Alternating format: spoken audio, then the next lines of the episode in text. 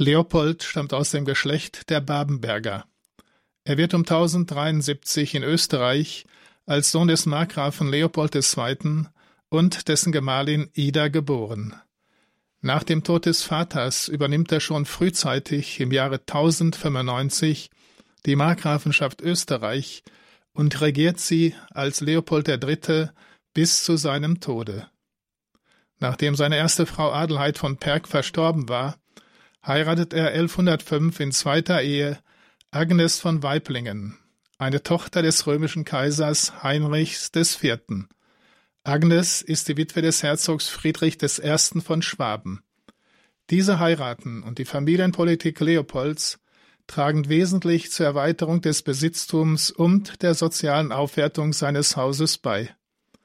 Insbesondere durch die Verschwägerung mit den Saliern gelingt es Leopold, in die erste Reihe der Reichsaristokratie aufzusteigen. Zudem werden ihm wichtige Königsrechte in seiner Markgrafenschaft übertragen. Seinen Aufstieg verdankt er aber auch einem nicht unumstrittenen Verhalten, indem er vor der Entscheidungsschlacht zwischen Kaiser Heinrich IV. und seinem Sohn, den späteren König Heinrich V. zu letzterem übergeht. Die Schlacht findet am Fluss Regen im Zusammenhang mit dem Investiturstreit statt, wobei Leopold und Heinrich V. den Papst unterstützen. Dadurch soll ein blutiger Bürgerkrieg verhindert worden sein. Leopold hält sich jedoch aus den großen politischen Auseinandersetzungen heraus und ist als Herrscher friedfertig. Er kann aber dennoch sein Territorium erweitern und die Stellung Österreichs ausbauen. Dies deutet bereits auf das Bewusstsein einer selbstständigen Landesherrschaft hin. 1125 wird er sogar als Nachfolger Kaiser Heinrichs V. vorgeschlagen, der eine kirchliche Reformpartei vertritt. Mit Hinweis auf sein Alter von 50 Jahren soll er aber auf die Kaiserkrone verzichtet haben und auch um einen Nachfolgestreit unter seinen Söhnen zu verhindern. Denn die Ehe Leopolds mit seiner Frau Agnes ist mit vielen Kindern gesegnet. Es wird eine Zahl zwischen 16 und 18 Kindern genannt. Unter ihnen ist der Bischof Otto von Freising zu nennen, einer der berühmtesten Geschichtsschreiber des Mittelalters, sowie Konrad von Passau, der spätere Erzbischof von Salzburg. Zur Unterstützung seines Machtbereichs legt Leopold Wert auf eine eigenständige kirchliche Organisation. Diesem Ziel dient auch die Unterstützung neuer Orden und deren Reformanliegen. Er gilt als eifriger Gründer zahlreicher Klöster. Zu den bedeutendsten gehört das 1114 gegründete Chorherrenstift Kloster Neuburg. Der Legende nach ist es die Stelle, an der nach Jahren der Brautschleier seiner Frau Agnes wiedergefunden wurde, nachdem er Jahre zuvor von einem Windstoß weggetragen worden war. Auch das Zisterzienserstift Heiligenkreuz im Wienerwald, gegründet 1133, und das ehemalige Benediktinerkloster Klein Mariazell gehen auf Leopold III. zurück. Das Kloster Melk hat er weiter ausgebaut. Diese Klostergründungen dienen vor allem der Evangelisierung, der Bildung und der Erschließung des Landes. Leopold gilt als Begründer der Größe Österreichs. Er zeigt eine tiefe kirchliche Gesinnung und große Papsttreue so dass ihn der Papst Filius Sancti Petri, Sohn des heiligen Petrus nennt. Leopold gilt als Musterbeispiel eines christlichen Fürsten.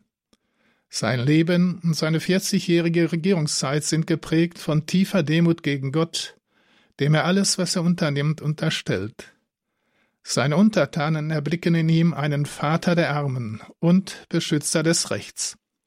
Schon zu Lebzeiten wird er daher der Fromme genannt.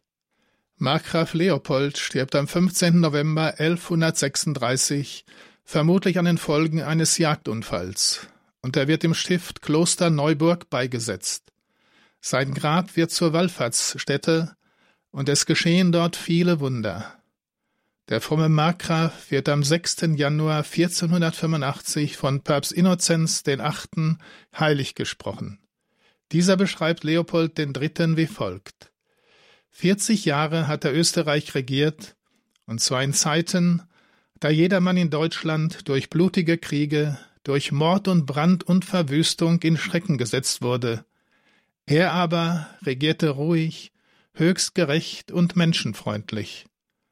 Und während andere Länder vom Blute trieften, erhielt er das ihm anvertraute Österreich in gottgefälligem Frieden. 1663 wird er zum Landespatron von Österreich ernannt. Reliquien von dem heiligen Leopold befinden sich im Stephansdom zu Wien und in den von ihm gegründeten Klöstern Heiligenkreuz, Klein Mariazell sowie in Kloster Neuburg, wo auch Agnes Brautschleier ausgestellt ist.